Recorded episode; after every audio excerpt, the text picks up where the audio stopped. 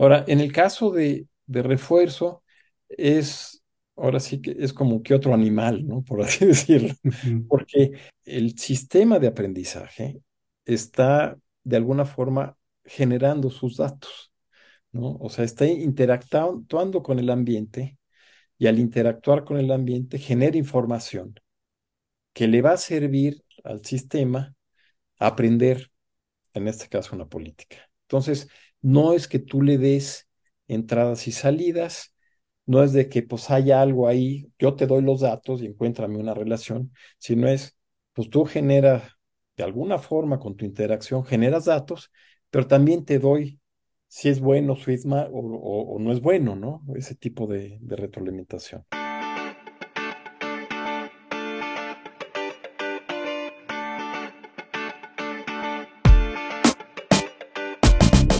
Buenos días, soy Juan Manuel Aguaxin y esto es Digitalizados, el podcast donde platicamos sobre los retos que la era digital nos plantea.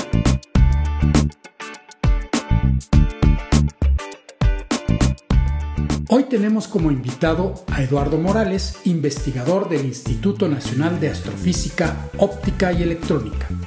En nuestra conversación con Eduardo, exploramos su inmersión en el campo de la inteligencia artificial centrándonos especialmente en el fascinante mundo del aprendizaje por refuerzo. En esta técnica, un agente se enfrenta a la tarea de aprender una política o función que le permita resolver problemas, lo que significa que el algoritmo debe discernir la acción óptima en cada situación. Eduardo comparte con nosotros las diversas estrategias para entrenar este tipo de modelos y aborda los desafíos intrínsecos como la explicabilidad del modelo. Asimismo, Eduardo comparte su visión sobre el panorama actual de la inteligencia artificial. Con su rápido avance, esta disciplina ha capturado la atención y suscitado ciertos temores. No obstante, según Eduardo, muchos de los riesgos que se asocian con la inteligencia artificial ya estaban presentes incluso antes de su sofisticación actual. Su perspectiva brinda una reflexión matizada sobre este emocionante campo.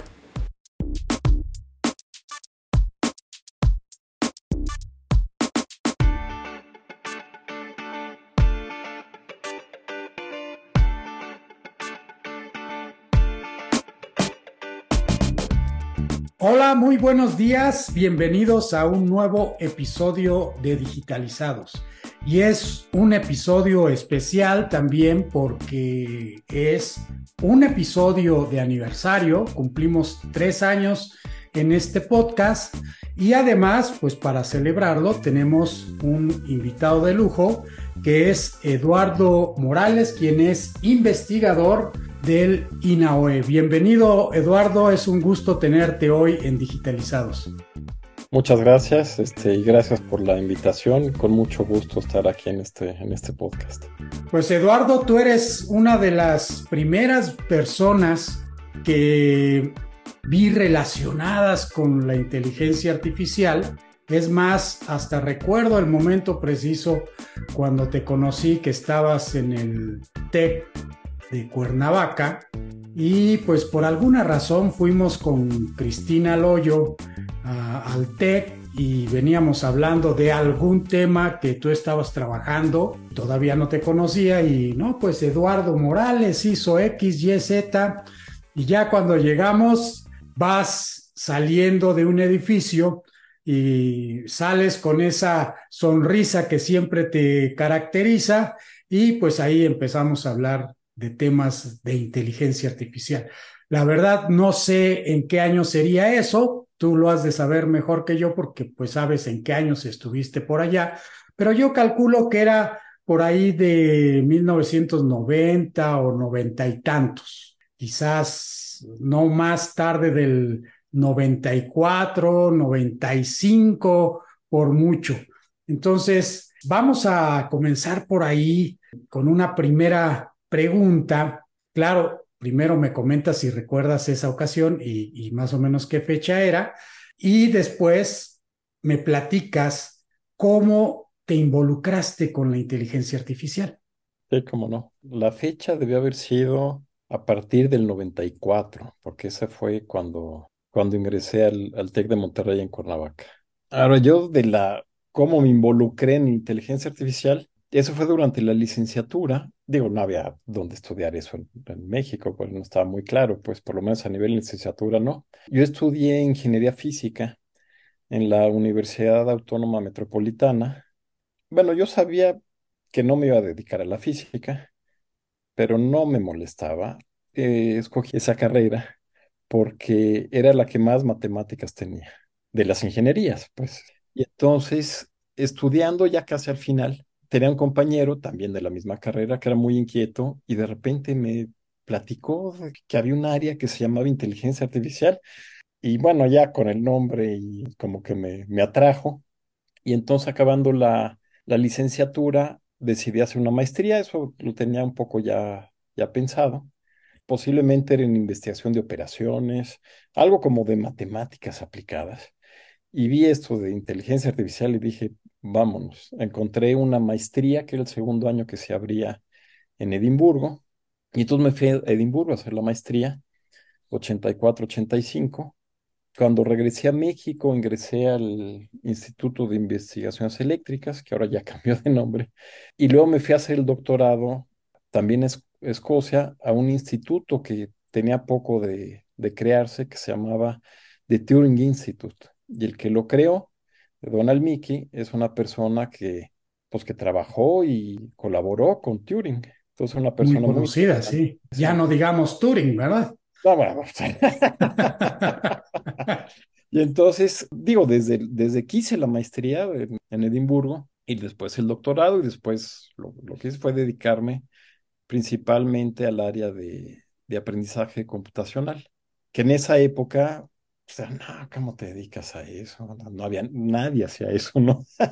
Y además era la época de la inteligencia artificial simbólica. Tú ibas contracorriente sí. en cierta forma. Bueno, yo hacía este aprendizaje simbólico. Ah, hacías aprendizaje simbólico ya. Simbólico, sí. Por un momento pensé que ya estabas haciendo aprendizaje conexionista. No, no, no, no, no. Simbólico, eso fue mi, mi pues lo que hice de alguna forma la maestría y lo que hice el, el doctorado. Completamente simbólico este lógico, este, con cuestiones relacionales y este tipo de cosas, pero sí nada de, nada de redes neuronales. ¿no? En ¿Estabas utilizando Prolog, Lisp? Usaba Prolog, pues estaba en, en, en, Edimburgo, en Europa pues se usaba principalmente Prolog, en Estados Unidos se usaba principalmente Lisp, pero además en, la, en el doctorado eh, trabajé en un área que mientras hice el doctorado se acuñó el nombre del área. Había poca gente trabajando en eso que se llamaba programación lógica inductiva. Entonces era como revertir, digamos, los procesos de razonamiento lógicos para tratar de, en lugar de hacer deducciones, hacer inducciones. Y entonces, pues, pues Prolog era como que ni mandado a hacer, ¿verdad? Sí, lo ideal, exacto, sí. Lo ideal, exactamente. Entonces, tu inquietud nace cuando estás haciendo la licenciatura y en tu licenciatura, si mal no recuerdo, hiciste una tesis sobre celdas solares. Ahí no aplicaste inteligencia artificial, simplemente te quedaste con el gusanito de la inteligencia artificial cuando hiciste la licenciatura. Sí, me quedé con el gusanito porque un área eh, poco conocida, pero o sea, como lo que decía o lo que prometía, so, sonaba súper atractivo. Ahora, yo en la carrera, pues no llevé mucha computación, ¿verdad? Nada de ni bases de datos, ni compiladores, ni sistemas operativos, nada de eso, ¿no? Y, esto, pues, era una, una maestría, pues, con computación, ¿no? Y entonces, yo me acuerdo llegando el, una semana antes nos iban a dar un como curso de inducción de, de Unix.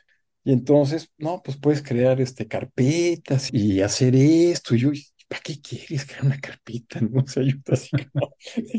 ¿De qué me están hablando? No tenía ni idea, ¿no? Pero bueno, pues ni modo. Y no existían ni siquiera las interfaces que hoy en día tenemos, porque cuando te hablaban de carpetas, uh, quizás nuestros escuchas se, se, imaginan el iconito de la carpeta, pero ni siquiera era eso, ¿no? Era un, un CD folder 1, todo, todo, a mano. Todo era terminal, todo era por terminal, absoluta. Bueno, y en la, en la licenciatura, pues tarjetas perforadas. Pero sí, ya después en la, la maestría y a partir de ahí, pues todo era por terminal, ¿no? Nada de pantallitas bonitas y eso. ¿no? claro.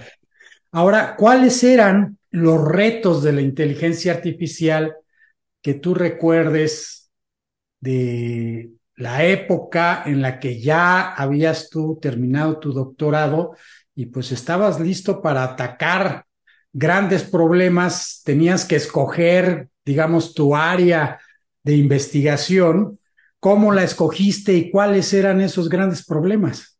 Bueno, yo me quedé en la parte de de aprendizaje computacional. Y ahí siempre hubo retos y sigue habiendo, ¿no? Hay muchas cosas que todavía no se, no se sabe cómo hacer, ¿no?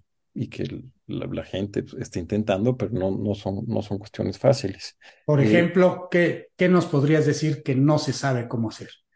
Bueno, o sea, hay avances, digamos, en, en varias áreas de, de, aprendizaje, pero digamos, lo, lo más tradicional es que a un sistema de aprendizaje, el usuario de alguna forma le dice, mira, ahí te van los datos y lo que quiero con estos datos es crear un modelo para clasificar o quiero crear grupos o quiero encontrar no sé qué o qué. Y entonces escoge de alguna forma el, mejor algoritmo, ve los parámetros y entonces le da todo, digamos, al algoritmo para que el algoritmo haga algo. Pero, eh, y normalmente también se resuelven así como tareas específicas, ¿no? O sea, yo quiero que mi sistema me clasifique una enfermedad. Yo quiero que mi sistema juegue ajedrez, ¿no? Yo quiero que mi sistema reconozca peatones, ¿no? En la calle. Y nada más, ¿no? Y entonces, eh, en realidad, eh, la gente no aprende así, pues eh, nosotros podemos estar aprendiendo varias, digamos, habilidades o tareas al mismo tiempo no necesariamente nos tienen que decir estos son los datos, ¿no? Claro. Necesitamos tantos datos a veces para poder hacer generalizaciones que son válidas. Tomamos a veces la iniciativa de qué queremos aprender. Entonces, todas estas cosas de iniciativa, decidir qué aprender, aprender varias cosas al mismo tiempo, no dejar de aprender. O sea, este, digo, hay mucho trabajo o ya ha habido más en esto de aprendizaje continuo o lifelong learning o lo que sea, pero todavía está en pañales eso, ¿no? Entonces, hay, hay muchas áreas de, del aprendizaje que, que todavía presentan retos, digo afortunadamente, porque si no, pues ya me quedo sin chamba, ¿verdad? claro, sí, me hiciste recordar un ejemplo que la verdad no recuerdo quién me lo dio, pero me pareció pues muy evocador de lo que está pasando, ¿no? Como lo dices, con los datos podemos aprender entre comillas, prácticamente lo que queramos, pero los humanos, pues tenemos un poder de abstracción más allá de eso. Eh, y el ejemplo era a un niño le muestras cuatro fotografías, vamos a decir, de un perro, y después le muestras otra y le dices, este es un perro o no, y sabe decir si es o no. Y además no nada más, no nada más eso. Posiblemente las fotografías no eran fotos, eran ilustraciones en un libro de Kinder en donde pasan, ah, mira, este es un caballo, este es un perro, este es un elefante.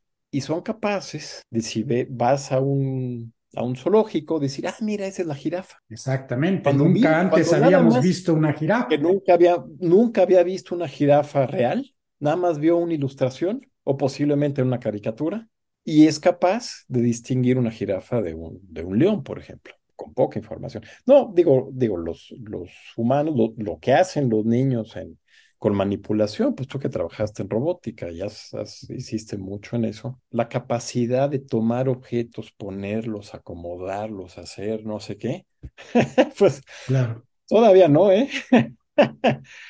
Digo, obviamente, si están programados nada más para una tarea específica, digo, los robots industriales, los, estos brazos industriales, pues Son hacen muy buenos. Muy rápida, muy buena, mucho más rápido, lo que quieras, pero nada más hacen eso. Bueno, entonces cerramos el paréntesis y vemos que hay entonces problemas que siguen siendo un reto y regresemos a esa parte donde te preguntaba, entonces sales del doctorado y tienes que escoger qué investigar y cuáles eran los retos.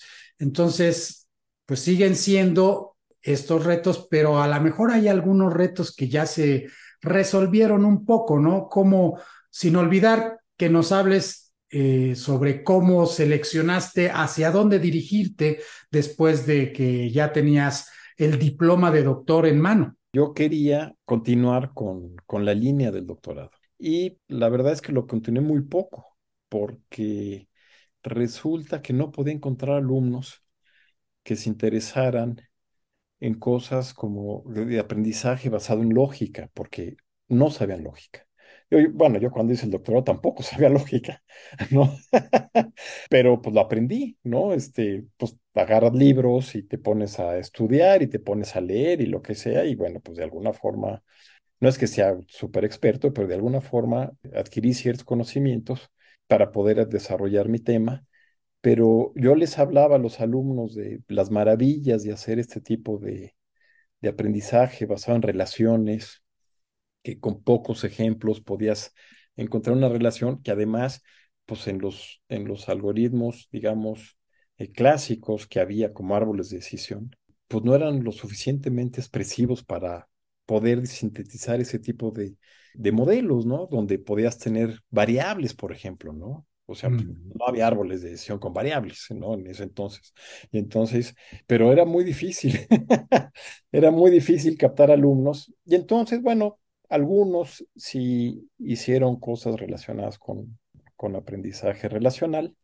Y en, y en otros casos, pues tomé unos, unos temas quizá un poco más amables, quizá, para los alumnos, que fueran más atractivos. Y luego lo otro que pasó es que cuando entré en el TEC, eh, también entró Enrique Zúcar. Y él había hecho cosas de, de visión y redes bayesianas. Y yo había hecho cosas de aprendizaje, ¿no? Y entonces, pues es bueno colaborar. Pues, ¿cómo vas a colaborar, no? Pues robótica, ¿no? ahí entra todo. Claro. O sea, ahí entra, ahí entra visión, ahí entra aprendizaje, ahí entra razonamiento probabilista, ahí entra lo que le quieras meter, ¿no? Y entonces empecé a meterme más en hacer aplicaciones en robótica, para aplicaciones de aprendizaje, ¿no? ¿Cómo le hacemos para que el robot aprenda digo, inicialmente empezamos que, que, aprenda a construir mapas, ¿no? SLAM, que era en ese momento lo que había, pues ya SLAM ya pues han hecho mucho en, esa cosa. Y después, bueno, pues como que aprenda, pues no sé, a, navegar o aprenda a hacer alguna tarea. Y entonces, pues ahí empecemos otro tipo de, de, cosas, pero sí sin abandonar la parte de, de aprendizaje. Entonces, en cierta forma, con las redes bayesianas, empezaste a interactuar ya con el lado conexionista. Quizás no trabajaste tú directamente con esos modelos, pero empezaste a, a conocer otro tipo de modelos de aquellos que tú estabas acostumbrado. Sí, bueno, o sea, yo, yo digamos, eh, aunque hice la maestría en inteligencia artificial, muy poco dentro de la maestría en ese entonces se hablaba de aprendizaje. Y entonces cuando empecé a hacer el doctorado, me empecé a enterar de muchos algoritmos de aprendizaje que pues, no, no, no conocía, ¿no? Este, pues ahí empecé a conocer varios algoritmos, desde cosas como más clásicas como árboles de decisión, pero también redes neuronales, ese tipo de cosas. Pero, eh, digamos, a conocer esos, esos modelos, pero no necesariamente a desarrollar, a hacer nuevos desarrollos en, sistemas conexionistas, ¿no? ¿Cómo evoluciona entonces tu carrera una vez que colaboras con Enrique? Pues tomas en cierta forma un nuevo rumbo y bueno, se siguen el uno al otro porque ambos están ahora en, en el INAOE y creo que no han dejado de trabajar juntos desde ese entonces. Este sí, seguimos trabajando cada quien tiene sus tesistas y a veces codirigimos tesis. Si Enrique en una tesis que quiere hacer se involucra algo de aprendizaje, pues normalmente me invita yo pues también muchas veces lo invito si, si se involucra cosas de, de, incertidumbre o, cosas relacionadas con, con robots.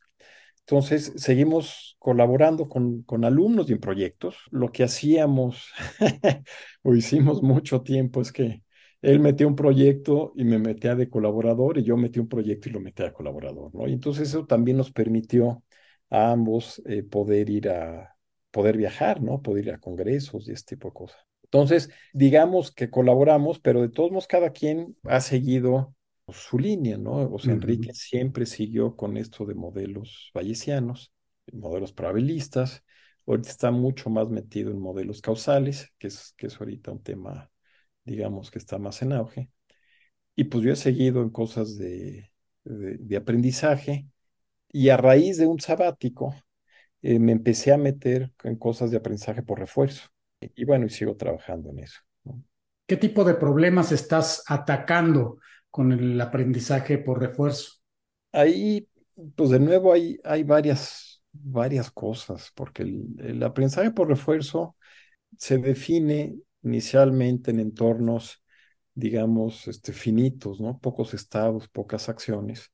Y entonces empiezan a desarrollar algoritmos que pueden encontrar ahí lo que se busca es encontrar una política, es encontrar una función que te diga en cada estado qué acción tomar para que a la larga obtengas el máximo beneficio, ¿no? La máxima recompensa acumulada. Eh, y entonces empezaron a surgir algoritmos ahí, ya, incluso, y además con propiedades de convergencia, en el sentido de decir, bueno, si tú esto lo dejas correr, eventualmente va a encontrar la política óptima. Ahora, el problema es que cuando los espacios de estados de acciones empiezan a crecer, pues esas pruebas dejan de, dejan de aplicar, ¿verdad? porque pues, no puedes recorrer todo el espacio, no puedes hacer las acciones, y entonces, bueno, puedes encontrar alguna política que con suerte es la buena. Yo lo que lo, me empecé a meter en eso porque yo en la, en la tesis doctoral había hecho un sistema que podía aprender relaciones. Lo apliqué inicialmente a ajedrez, luego otras cosas, pero por ejemplo, relaciones entre piezas, ¿no? Entonces, encontrar, por ejemplo, un ataque o un, por ejemplo, este, si una pieza ataca dos al mismo tiempo o se hace un, o un jaque por descubrimiento, ese tipo de cosas. Entonces, al sistema, el, el usuario le daba una posición donde estaba el concepto y el sistema solito generaba ejemplos y le preguntaba al usuario, ¿ahí está la relación que quieres, sí o no? Y después de unos cuantos ejemplos, ya sintetizaba la relación, ¿no? Y entonces, a raíz de eso dije, bueno, estas relaciones se podrían usar para jugar un juego sencillo de ajedrez. Por ejemplo, rey, torre, rey, torre, rey, ¿no? Y entonces lo que hice era un sistema en donde un sistema jugaba o un usuario jugaba y cada vez que jugaba se creaban reglas de si hay estas relaciones, hiciste tal, tal movimiento, hay estas nuevas relaciones, ¿no? Y entonces se construían una serie de reglas de qué pasaba antes y después de ciertas acciones, usando las relaciones que se habían aprendido, ¿no? Y sí podía jugar esta cosa, pero como si también aprendiendo relaciones y las, las reglas pues iban aprendiendo como iban, normalmente las más específicas iban para arriba para que se dispararan primero, pero siempre quedaban así como, como decir, bueno, este, ¿por qué no el sistema decide cuáles son las reglas que debe de aplicar? automáticamente. Y entonces dije, pues refuerzo, que refuerzo me diga la política en cada estado, en cada posición del tablero, que la, el sistema me diga cuál de todas las reglas que pueden aplicar en esa posición particular es la que debo usar. Entonces empecé a hacer cosas de, refuerzo con base a relaciones, que en realidad había muy poco trabajo en ese entonces. Y bueno, pero regresando un poco a lo de refuerzo y, las, y los problemas, ahora los problemas normal, hay varios problemas que, que todavía hay por atacar en refuerzo, ¿no? Este, con espacios muy grandes, si hay, los, los sistemas aprenden porque reciben señales de recompensa, ¿no? Si hiciste esto te fue bien y si hiciste esto te fue mal. Pero en muchos, en muchos problemas no hay esas recompensas inmediatas, sino posiblemente te la dan después de un buen rato. O sea, imagínate tú, que tú tienes un robot que quiere aprender a tomar un vaso que está en la cocina. Y nada más cuando toma el vaso le vas a dar una recompensa. Pues no, nunca lo va a encontrar, ¿no? si se pone a explorar sin ningún tipo de guía, no lo va a, va a ser muy difícil. Entonces, pues trabajé un tiempo en, cómo un usuario le podría dar ciertas guías al, al robot, ¿no? Tienes que definir una especie de métrica de qué tan cerca estás de la solución. Bueno, si le das eso, pues bueno, si ya tienes esa métrica, pues igual no necesitas refuerzo, ¿verdad? Es un algoritmo de, de búsqueda del camino más corto y lo encuentres. Pero, pero. Pero de ahí mi pregunta, porque suena un problema sumamente difícil porque lo que viene a nuestra mente es precisamente eso, de darle una métrica, pero pues me gusta lo que dices porque pues si tienes la métrica entonces ya es otro problema. Entonces, ¿cómo, cómo se la des? Pues, pero ¿Cómo le doy la idea de que más o menos es una historia de caliente, caliente, frío, frío, más frío, más frío, ¿no? Finalmente. Exactamente, hay, hay varias cosas que, que hemos hecho. Una es, pues el, el usuario le demuestra al sistema cómo hacer una tarea. Y no quiere decir que el usuario tenga que, que, hacer la tarea exactamente igual, pero la demostración le sirve de guía de más o menos por dónde van las cosas. Digo, la, la demostración no se espera que el usuario haga una demostración, digamos, óptima. E inclusive si da varias demostraciones, puede haber hasta contradicciones dentro de la demostración. Pero es una guía que el sistema puede usar para encontrar más rápido una solución. Entonces, eh, algo hicimos de eso para que un sistema aprendiera a volar un, avión por una serie de, metas, ¿no? Pero también por voz, esto de y caliente, de decirle al, a, pues a un robot, oye, este, no, pues este, vete a la izquierda, ¿no? A la derecha, espérate, ¿no? Este, no, y entonces por, por vos lo guías para que llegue a la meta. Entonces ahí tiene una ruta posible. El robot empieza a tratar de hacerlo, pero también explora, ¿no? No le... Y el usuario, se le permite al usuario decir, oye, este, no, no, no, vete a la derecha, ¿no? O, o estás mal. O sea, también le podía decir, la regaste o lo hiciste muy bien como si fuera un coach, ¿no? Y entonces, eso, pues obviamente, con esa retroalimentación, aunque sea ruidosa y a veces contradictoria, pues se muestra que el sistema aprende más rápido. Entonces, uno de los problemas que se tienen ahorita en, en refuerzo es, si yo tengo un espacio grande y tengo pocas recompensas, ¿cómo le hago para que esta cosa aprenda? Aprenda rápido, pues. Y entonces, pues hay diferentes estrategias que se, que se usan, estas que te digo pueden ser una de ellas, otras pues hacen como, se crean como, bueno, algunos le crean como submetas, ¿no? Y eso ayuda, pero otras tratan de crear automáticamente submetas y con eso tratar de que el sistema aprenda. De todos modos, esto sigue siendo lento. Digo, nada que ver con la velocidad con la que, con la que aprendemos los, los humanos, que con un poco de práctica ya logramos las cosas, ¿no? Digo, tú tú le quieres enseñar a tu hijo a andar en bici y entonces este, igual un ratito le pones las llantas, lo, al poco tiempo le quitas una llanta y al poco tiempo le quitas dos y el cuate ya se soltó, ¿no? este, sí, definitivamente ahí tenemos otra capacidad. Así es, y no se tardó, digamos, días en, en no sé cuántas máquinas con GPUs y lo que sea para poder aprender lo mismo. Pues muy interesante y me gustaría, para aquellos que nos escuchan, que situaras este tipo de algoritmos en lo que es el aprendizaje supervisado y no supervisado, que en cierta forma ya lo hiciste, pero me gustaría que lo dijeras ya de una forma un poquito más formal para que sepamos verdaderamente, pues entonces tenemos tres tipos de problemas, ¿no? Tenemos el aprendizaje supervisado, Dinos cómo definirías ese aprendizaje supervisado. El aprendizaje no supervisado, dinos cómo tú lo defines. Y finalmente tenemos algo que se encuentra por ahí como que en medio, que es el aprendizaje por refuerzo. En el aprendizaje supervisado, básicamente lo que se le da al sistema para que entrene son datos que son del tipo entrada-salida.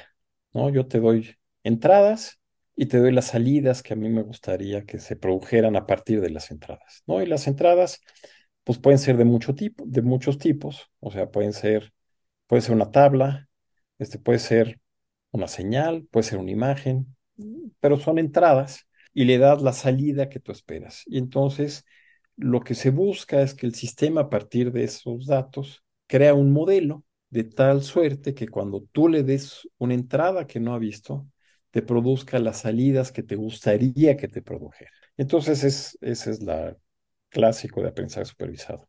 El típico ejemplo de los números, una imagen de un número, le digo, es, esta imagen es un 6, esta imagen es un 3 y después le doy una imagen cualquiera y me dice, ah, este es un 1. Así es, así es. Entonces, ese, es clásico de, supervisado. El, el, no supervisado no le da salidas, le das nada más datos y tú lo que esperas es que el sistema a partir de nada más esos datos encuentre, pues encuentre algo interesante, ¿no? Y entonces podría encontrar cómo agrupar los, los datos en, cosas de, de, tipo clustering, ¿no? Decir, cómo junto datos que se parecen entre sí y que no se parecen tanto a otros datos que estarán en otro grupo, pero inclusive puede ser cosas de encontrar relaciones, por ejemplo, entre los datos, ¿no? Ah, pues esta variable está relacionada con esta otra variable. O sea, tú no le estás dando una salida, tú simplemente le estás dando datos y esperas que el sistema encuentre información útil dentro de esos datos. Ahora, en el caso de, de refuerzo, es, ahora sí que es como que otro animal, ¿no? Por así decirlo, porque el sistema de aprendizaje está de alguna forma generando sus datos. ¿No? O sea, está interactuando con el ambiente y al interactuar con el ambiente genera información que le va a servir al sistema a aprender, en este caso, una política. Entonces, no es que tú le des entradas y salidas, no es de que pues haya algo ahí, yo te doy los datos y encuéntrame una relación, sino es, pues tú generas, de alguna forma con tu interacción, generas datos, pero también te doy si es bueno es o, o, no es bueno, ¿no? Ese tipo de, retroalimentación. Ahora, la retroalimentación que le das cuando le dices es bueno o es malo, tiene un factor de escala, es decir, hay veces que le digo, este es muy bueno, y hay veces que le digo, e, este es bueno, pero muy poquito. Sí, puede ser. Ahí eso está definido por una, una función que se llama función de recompensa, en donde, por ejemplo, en un juego de, de ajedrez, este alguien hace una jugada y pueden, pues no decir nada, ¿no? Es una jugada clásica, normal, esperada, pero de repente, pues alguien hace una jugada y dicen, órale, no, muy buena jugada, ¿no? Y entonces le dan como ciertos puntos, o de repente hace una con la cual el otro, pues ya perdió, ¿no? Es maten tres, ¿no? Y entonces le dan mucho más puntos. Pero también la puede regar, ¿no? No vio la buena jugada o hizo algo con lo cual va a perder una pieza o va a perder el juego, ¿no? Y entonces, dependiendo de la situación, estas recompensas pueden ser, bueno, en, este caso ajedrez pueden ser, pues pueden tener diferentes valores, ¿no? Aunque también puede haber eh, dominios en donde la recompensa es nada más este, uno y menos uno, por ejemplo, ¿no? O, menos uno y cero, o cosas así. O sea, no, ni siquiera hay un, una, gama amplia de recompensas. Eso mucho depende del, dominio y normalmente la gente trata de definir recompensas para, pues, para ayudarle un poquito a la gente, ¿no? no dejarlo, no dejarlo tan a ciegas y que pueda aprender lo que quieres. ¿Qué tan rápido es un sistema de aprendizaje por refuerzo tenemos un conjunto de datos y podemos pensar que como una red neuronal aprende en cuestión de horas, incluso algunos sistemas muy complejos pues van a aprender en días, pero el resultado pues va a ser muy eficiente para la tarea para la cual se entrenó. E, ¿Es comparable, por ejemplo, con una red neuronal en términos de entrenamiento o a mí me suena como que mm, podría ser un tanto más difícil entrenar este tipo de sistemas. Bueno, ahí, ahí depende, ¿no? O sea, obviamente depende del problema. Problemas no muy complejos se resuelven rápido. Programas un poco más complejos se tardan más. E inclusive los sistemas a partir del como 2000, ¿qué será? Como 13 por ahí, eh, empezaron a salir sistemas que usaban redes neuronales profundas para aprender. Mm. Porque al, al, sistema, imagínate un robot. O sea, lo que se hacía para que prendiera un robot era, se le daba una imagen al robot y se usaban las técnicas pues, clásicas de visión para encontrar, tratar de reconocer ciertos objetos, y eso es lo que se le daba al sistema de aprendizaje, ¿no? O reconocer una persona, o reconocer la meta o lo que sea, y eso es lo que se le daba al sistema de aprendizaje. Cuando empezaron a surgir las, estas redes neuronales profundas y, y, y las convolucionales en particular, en donde decías, bueno, pues yo nada más te doy la imagen y con eso yo espero que me des las salidas que quiero, empezaron a combinar estas redes con, con refuerzo. ¿no? Entonces tiene una red neuronal convolucional, imagínate un robot, recibe de entrada una imagen y tú lo que quieres es aprender una política, pero tú le das una imagen, no le das una interpretación de la imagen. Y para poder hacer eso, pues se usan estas redes profundas. Y entonces, pues si tú te tardas en aprender con una red profunda, pues obviamente si estás usando una red profunda, pues te vas a tardar, ¿verdad? También. Así es. Ok, ya me queda entonces más claro. Entonces quiere decir que están también altamente relacionados con las redes neuronales y por lo tanto el aprendizaje por refuerzo también hace uso de GPUs. Podemos utilizar el GPU y me imagino que entonces aquí la gran diferencia es en la salida en vez de estarle diciendo cuál es la salida, pues tú le estás dando ese premio a la red neuronal para decir si está haciendo las cosas bien o no. Así es. Lo que, lo que normalmente, o sea, en refuerzo, normalmente se aprenden dos funciones, ya sea una la otra o a veces las dos al mismo tiempo. Una es aprender la política que te diga en este estado, esta es la acción que haces, y eso es lo que está aprendiendo, digamos, ¿Qué es lo que hizo, por ejemplo, los que, los que jugaron del juego de Go, que le ganó al campeón? O la otra es aprender una cosa que se llaman funciones de valor, que lo que te dice la función de valores en cada estado, cuál es la recompensa total que puedes obtener si sigues la política actual. Entonces, imagínate que estás, o sea, estos laberintos de, de ratones, ¿no? Entonces, pues hay estos ratones mecánicos que siguen, bueno, eso ya ha evolucionado mucho, ¿no? Pero, pero antes eran, pues sigo pegado a la pared a mi derecha y con eso hago un recorrido y mi política, ¿cuál es? Seguir la pared a la derecha. Y otra política podía ser seguir la pared a la izquierda. Y dependiendo del, ahora sí, del laberinto, pues posiblemente una política era mejor que la otra, porque encontraba más rápido la salida. Entonces, estas funciones de valor lo que te dicen es bajo la política actual, cuánto es la recompensa que voy a obtener. Y eso se va aprendiendo con el, con el tiempo. Entonces, estas redes pueden aprender esas funciones de valor, pueden aprender la política, o muchas veces aprenden las dos al mismo tiempo porque se van retroalimentando, eh, y eso tiende a, a hacer el aprendizaje más rápido. Ahora, ¿cómo se expresa una política? porque en una red neuronal, vamos a decir, en un problema de clasificación, pues la red neuronal aprende y aprende pesos, ¿verdad? Y muchas veces, en la gran mayoría de las veces, pues no sabemos interpretar esos pesos, ¿no? Cuando la red neuronal ya es muy profunda, pues la verdad es que no tenemos ni idea de qué es lo que aprendió, sabemos que funciona, pero tengo la impresión de que en este caso, como tenemos una política, entonces la explicabilidad de la solución podría ser más clara. ¿Estoy en lo cierto? Este, pues no, me, temo, me temo que no, porque lo que pasa es que imagínate esto del que el que juega ajedrez o juega Go, ese tipo. Entonces, el sistema, y el sistema hace una política. Bueno, hace, mueve, ¿no? Mueve las piezas o pone las, las piedritas o lo que sea. Y entonces la gente puede posiblemente sorprenderse con ciertas movidas.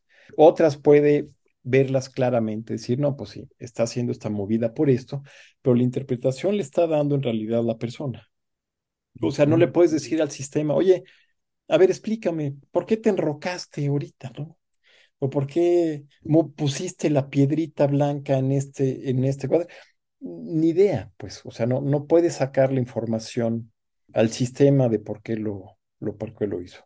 O sea, puedes ver lo que está haciendo, pero no te explica el por qué lo está haciendo. Y obviamente, pues hay mucha gente que está queriendo trabajar en, en, esto de, de, inteligencia artificial explicable, ¿no? Entre otras cosas porque pues empieza a haber regulación como la, pues, la europea, no decir, órale, vamos a poder usar estos sistemas, pero tienen que ser explicables, ¿no? entonces, ah, caray, pues entonces tenemos que ver cómo le hacemos para que sean explicables. Entonces quiere decir que una política, a fin de cuentas, también está relacionada con los pesos de la red neuronal. Está completamente relacionada porque, porque los pesos de la, lo que te va a dar la red neuronal es una función. Es lo que te dan las redes neuronales. Finalmente. Sí, claro. Sí, a fin de cuentas es una función de alta dimensión. Compleja, lo que quieras, pero es una función que da unas entradas, te da una salida. Y entonces, esa función puede ser una política, ¿no? Da estas entradas, esta es la salida que yo quiero que tome el, el, agente, ¿no? El sistema. Pues muy interesante estos sistemas por refuerzo. Platícanos un poco sobre cuáles son los problemas clave que han sido resueltos por este tipo de metodología que a lo mejor pues en los años 90, cuando tú iniciabas con todo esto de la inteligencia artificial, no habían sido resueltos y que hoy en día pues son un ejemplo de lo que podemos resolver y que están funcionando muy bien.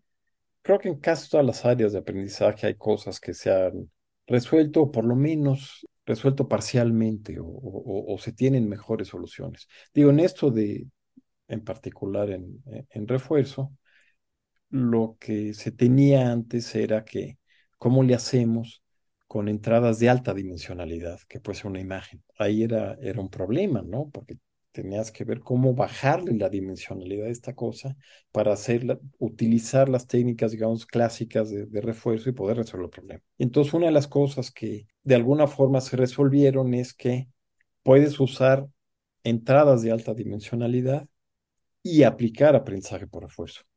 No quiere decir que pues, esté resuelto, ¿verdad? Como te digo, pues todavía hay problemas de, de tiempos de convergencia, de uso de muchos recursos computacionales, pero por lo menos ya se sabe un camino de cómo tratar problemas con alta dimensionalidad dentro de aprendizaje por refuerzo.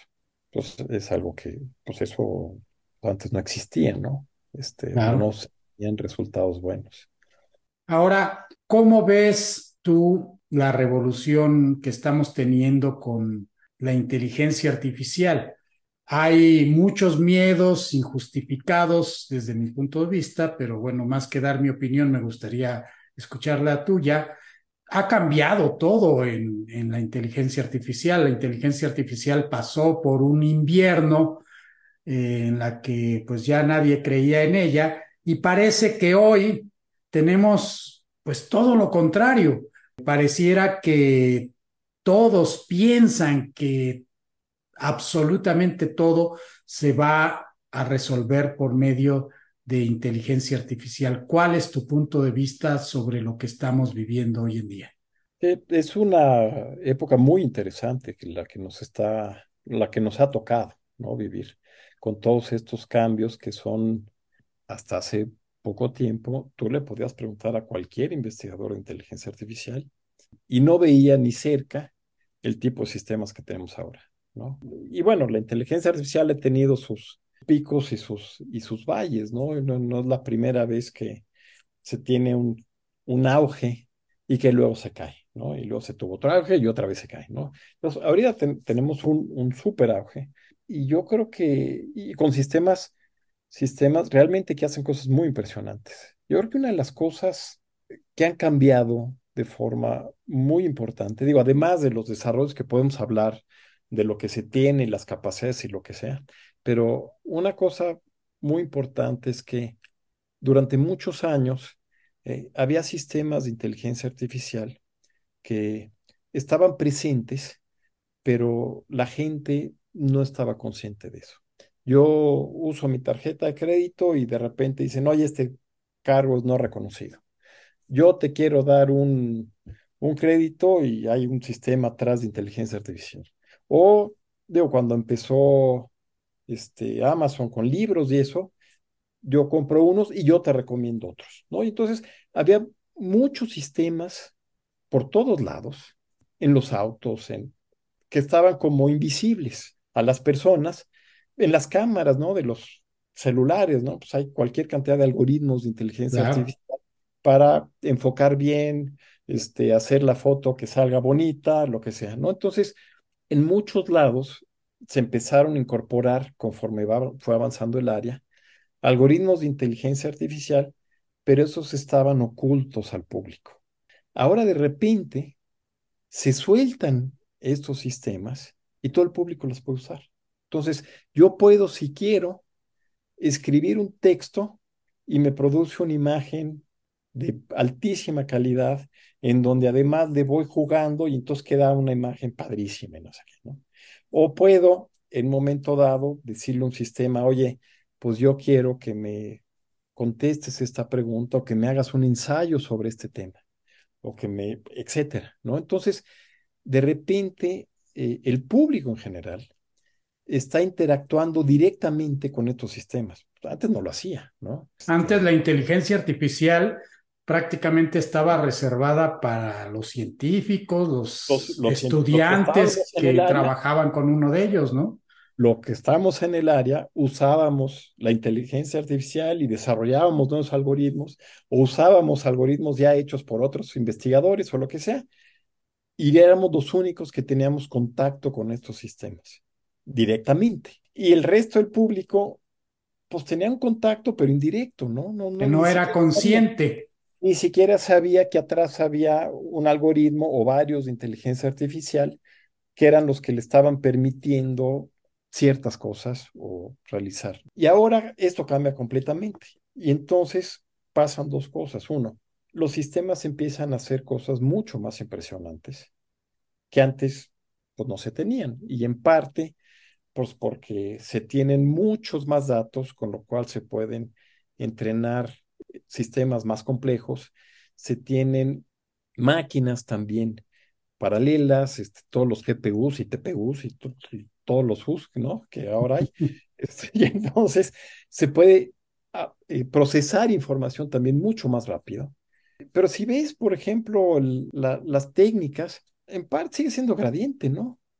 Claro, optimización. Siguen siendo gradiente. O sea, no es que haya, no es que se haya hecho, bueno, están los Transformers y eso, pero no, no es que se haya hecho una revolución, digamos, de una idea sustancialmente como que haya roto un paradigma.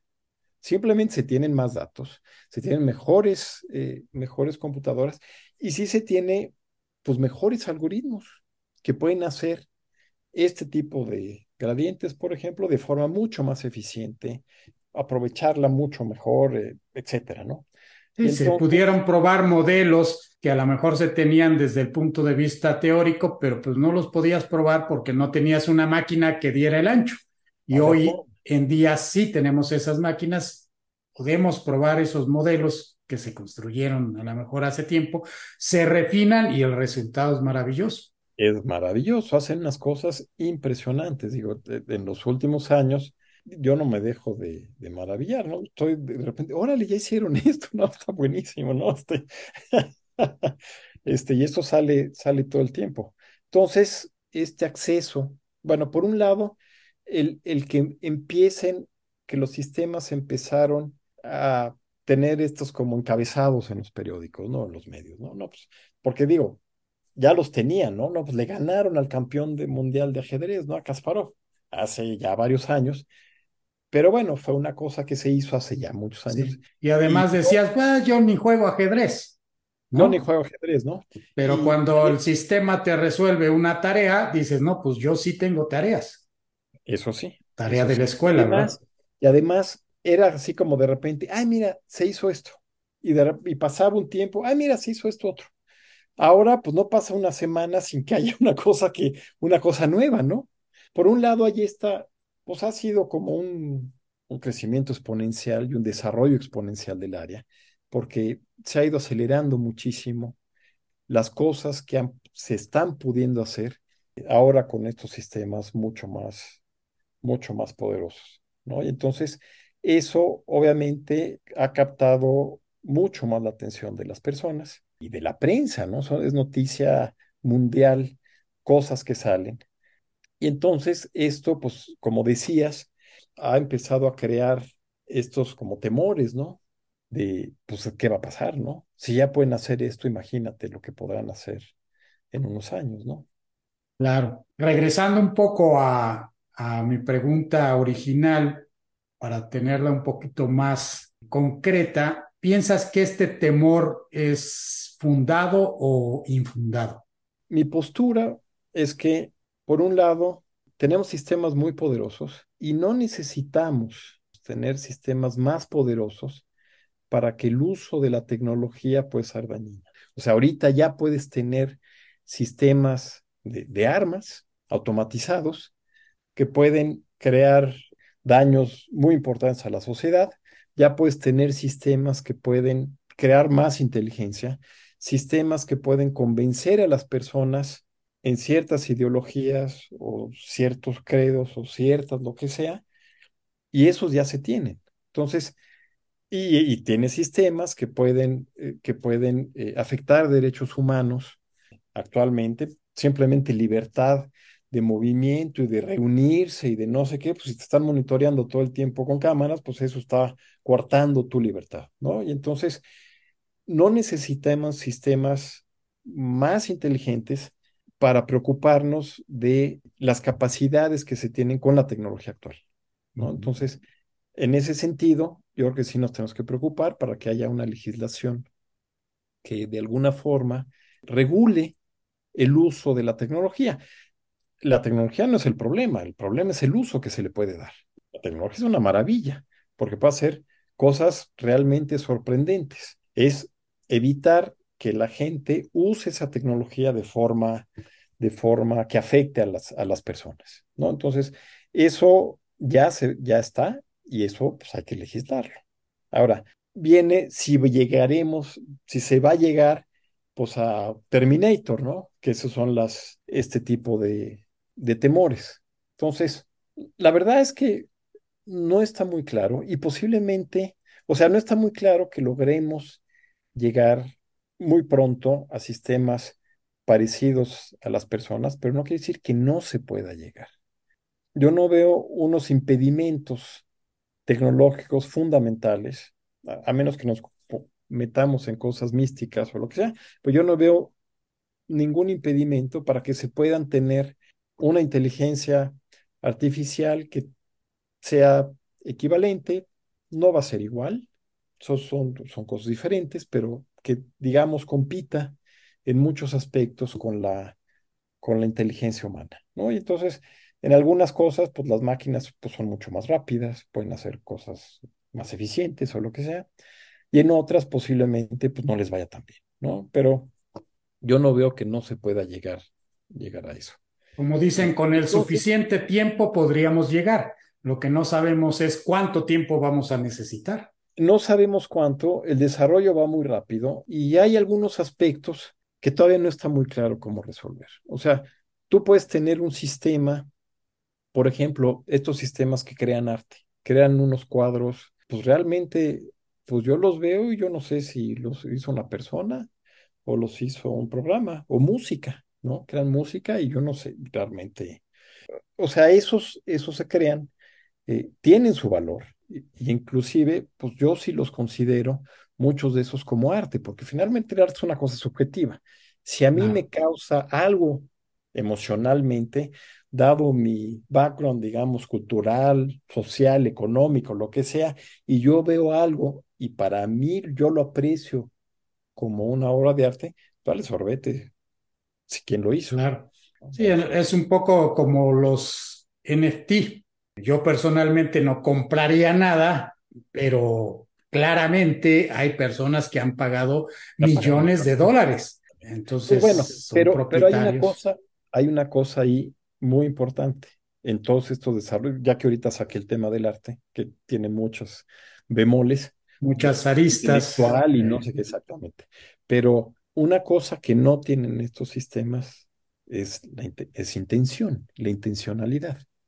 O sea, el artista cuando está creando una obra tiene una cierta intencionalidad y con eso crea su obra. Entonces, el, el sistema se le entrena con datos de lo que quieras y puede crear algo que puede ser muy bueno, pero la intencionalidad se la dio el usuario que le proporcionó los datos y que le proporcionó, le modificó los parámetros y que después de varias interacciones logró que sacara algo eso. con la intención que tenía finalmente eh, la persona, ¿no? Entonces, esta cosa como de que los sistemas sean conscientes de sí mismos es algo que no se tiene. Estos modelos grandes de lenguaje son una maravilla, pero no saben distinguir si lo que están diciendo es verdadero o falso. Te dicen algo, pero no te lo pueden decir o no te pueden tampoco intencionalmente hacer X, ¿no? Entonces, eso de ser como autoconscientes estos sistemas, eso pues, todavía no está claro cómo hacerlo, cómo hacer que el sistema solito proponga cosas, que es ah, un poco lo que hablábamos de aprendizaje, ¿no? Que esté aprendiendo continuamente varias tareas y no nada más sepa pues una hacer, hacer una tarea en particular. Entonces, todavía hay como que varios, varios retos importantes a resolver. No quiere decir que no se van a resolver. Ahora, si existe una posibilidad, aunque sea remota, de que estos sistemas puedan en un momento dado tomar algún tipo de conciencia y que sean más inteligentes que nosotros, pues yo creo que debemos de tomar de tomar acciones en el asunto, ¿no? Como que eh, crear, como que es, es, de sentido común, este, como que crear un sistema más inteligente que tú no parece ser una idea muy, muy buena, ¿verdad? Entonces, eh, hay gente, hay, hay varias personas que, que están preocupados por eso y están empezando a tomar ciertas acciones al respecto, ¿no? Tratando de ver, bueno, si esto se da, por lo menos que estemos preparados para que sea una forma, que se dé de forma, por así decirlo, controlada, ¿no? Que nos beneficie a nosotros y no nos quedemos, este, como rezagados por ahí o relegados o lo que sea, ¿no? No está muy claro cuándo se, si es que se va a llegar y si se llega, si es que se va a dar esta, esta situación catastrófica, ¿no? Porque yo creo que si hay un sistema más inteligente que nosotros, pues nosotros pues, vale sorbete, ¿no? Dice, pues me voy, me voy de la Tierra, ya se le están eh, acabando, me voy a otro planeta más tranquilo, ¿no? Ya dejo que se hagan bolas, ¿no? Este, ¿por qué los voy a querer este, desaparecer, ¿no? No tiene ningún sentido, pues. Pues muy interesante todo esto que estamos platicando, pero bueno, se nos está terminando el tiempo y vamos a pasar a la parte final de este podcast que es una parte un poco más personal, más, por supuesto, más breve. Y bueno, pues de lo que me gustaría preguntarte es sobre tus recorridos en bicicleta. Recuerdo que cuando estuve ahí en el INAOE como investigador invitado, prácticamente todos los días llegabas en bicicleta y no eran dos kilómetros los que recorrías, era una distancia bastante eh, impresionante. Cuéntanos un poco sobre tu amor a las bicicletas. Pues los amores cambian, ¿verdad? Este, con el tiempo. Pero surgen nuevos amores. Efectivamente, hubo un tiempo que diario iba en bicicleta a Era muy raro que no, no fuera en bicicleta. Era más o menos el trayecto es como media hora de ida y media hora de regreso. Entonces, para mí hacer una hora de ejercicio al día, para mí me parecía, me parecía adecuado. Y yo lo hacía más que por ser fanático de las bicicletas o tratar de entrar en competencias o simplemente por hacer algún tipo de ejercicio que pues a su vez era, era entretenido porque pues de repente hay coches que no, pues como que no saben usar, bueno, conductores que no saben usar los espejos o, perros o cosas así, y entonces también tenía cierta emoción el, el irse en bicicleta. No es que ya no vaya en bicicleta, pero ahora voy como uno o dos días, no, no voy diario. Y cambié la bicicleta por la natación. Entonces ahora eh, voy, eh, nado tres veces a la semana, eh, en las mañanas, y los días que no nado, algunos de esos, trato de ir en bici. Quizás pocos lo saben, pero el INAOE cuenta con una alberca. ¿Nadas en la alberca del no, INAOE? No, no, no. Es una, desafortunadamente es una alberca muy pequeña, entonces... En muy y además muy fría. Y no tiene calefacción. Entonces en verano, pues ahora sí que ahí sí te la compro, ¿no? En verano pues, te puede ser a gusto. En invierno, pues este, pues la primera vuelta la haces con picayelos, ¿no? y ya la segunda quitas los picayelos y ya sigues. No, pues está, está fría. Voy, a un, voy, voy, a un club que tiene, que tiene una alberca, no es olímpica, es de 25 metros, pero de nuevo, yo este, lo hago para, por hacer ejercicio y además eh, no es de que vaya y que nada más me ponga a nadar como loco, sino hay un entrenador que cambia. Todos los días las rutinas son diferentes, entonces eso lo hace, lo hace entretenido. Excelente. Pues muy importante, creo yo, para llegar y trabajar con nuevas ideas, ¿no? Pues son escapes, ¿no? Yo creo que uno necesita, pues, hacer otras cosas, ¿no? Hacer deportes o hacer otro tipo de actividad y no nada más hacer todo el tiempo dedicarse al, trabajo, ¿no? Yo no creo que eso sea sano. Hay gente que eso hace, este, pero no, no es mi caso. Eh, entonces, este, pues esa es una de las actividades que hago, pues, fuera del trabajo. ¿Qué otro tipo de actividades te gusta realizar? Eh, en casa, ¿eres un amante de la lectura? ¿De qué tipo de lectura? o tienes alguna otra actividad que prefieres al llegar a casa? Sí, sí leo, leo, leo mucho, leo mucho novela y ahí sí le entra un poco de todo, o sea, el, casi, o sea, si, si veo algo interesante o que parece interesante, lo compro y normalmente lo, lo leo y entonces, si no todas las noches, casi todas las noches antes de dormir estoy leyendo algo que no tiene nada que ver con, con inteligencia artificial o con algo, o chat GPT o algún tipo de estos ¿no? Estoy simplemente leyendo alguna novela y a veces me turno en, leo más en español porque en la chamba leo todo en inglés, pero también de repente eh, cuando salgo de viaje compro libros en inglés también, ¿no? Entonces también leo, pueden ser novelas, a veces estas de como, como novelas de divulgación científica, también leo muchas, este, me entero de otras cosas, pues. Entonces, sí, la lectura es algo, algo que sí, es otra de las cosas que, que sí hago seguido. ¿Qué libros nos puedes recomendar que hayas leído últimamente que puedan ser interesantes? Pues depende del género.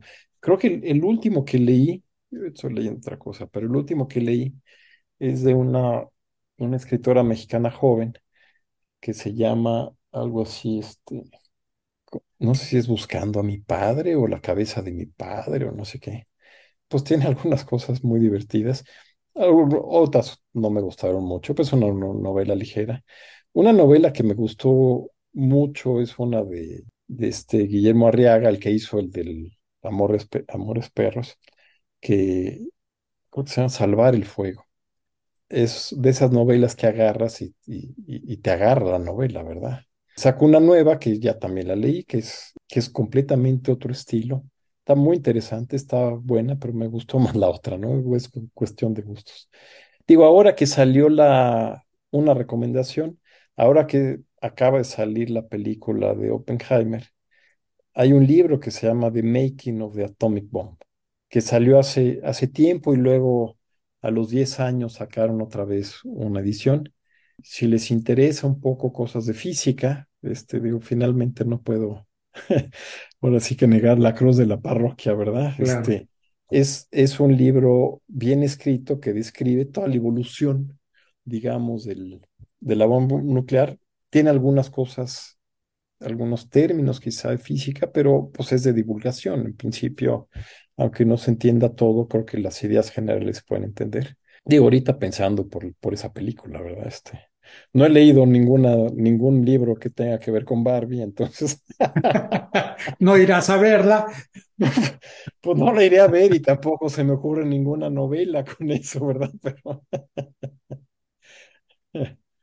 Muy bien. Por último, háblanos un poco sobre tu vida en el Reino Unido.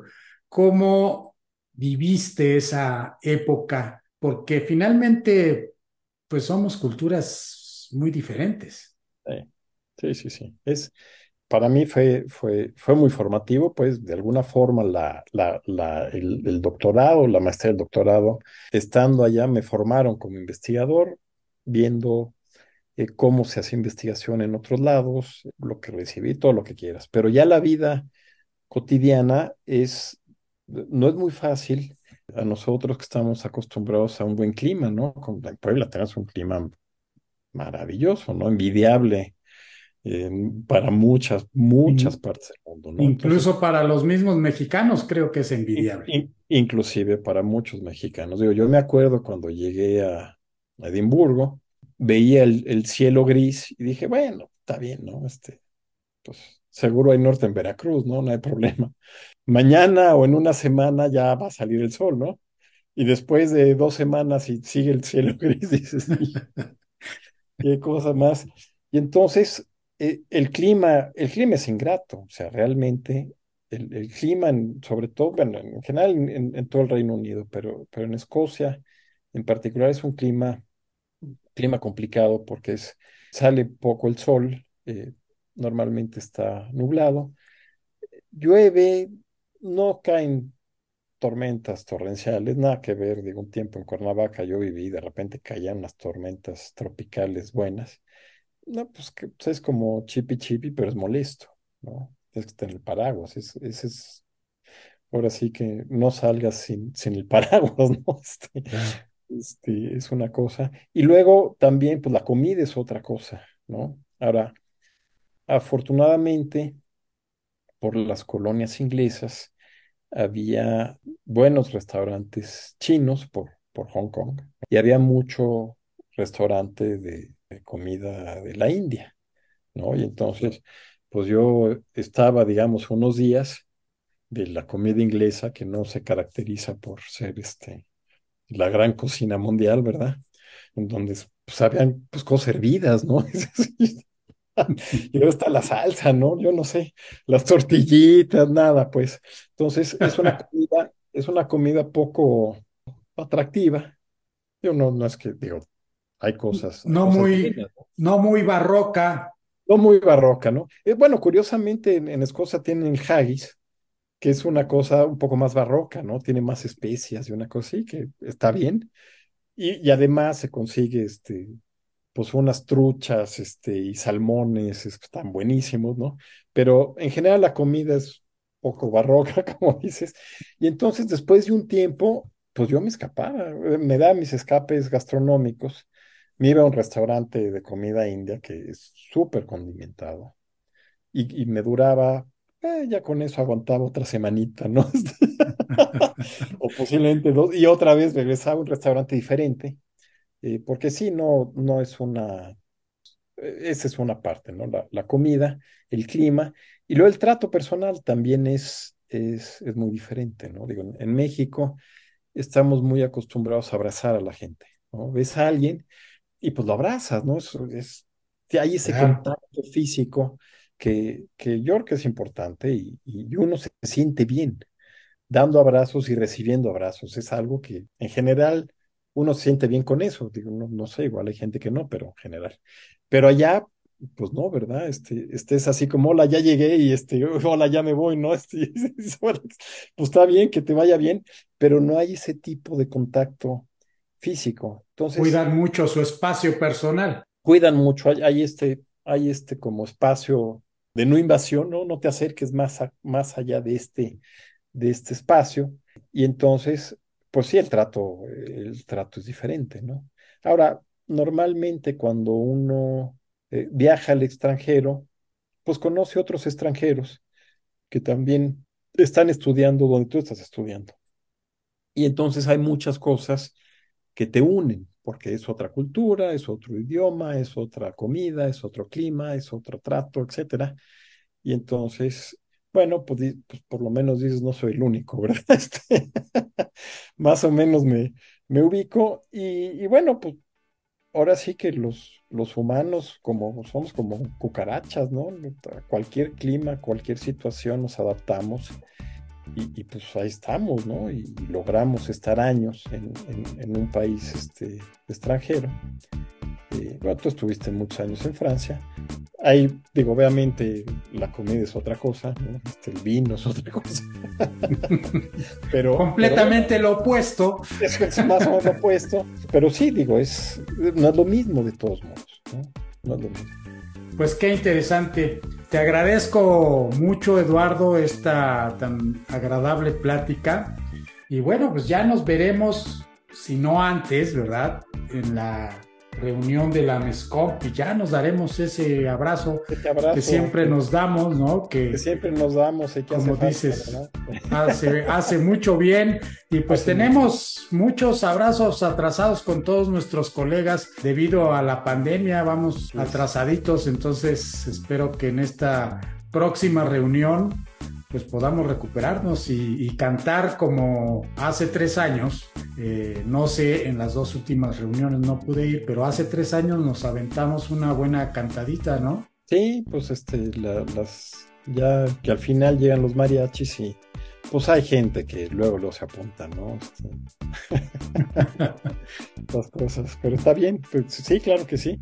Y pues gracias por la, por la invitación pues una, una charla muy agradable y pues ya nos, ya nos veremos pronto. claro que sí. Hasta la próxima, te digo Eduardo, nos vemos prácticamente en un mes. Órale pues, hasta luego. Hasta luego.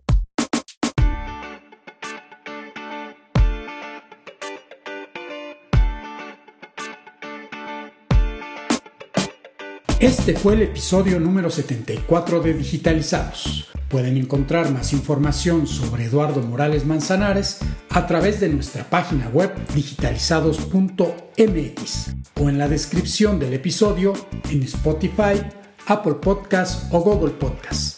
No olvides suscribirte en alguna de estas plataformas, calificar, comentar y compartir nuestro podcast, ya que esto nos ayuda a que muchos más puedan aprovechar este proyecto. Soy Juan Manuel Aguaxin y los espero en el próximo episodio. Les tengo reservada una interesante plática con quienes están digitalizando al mundo.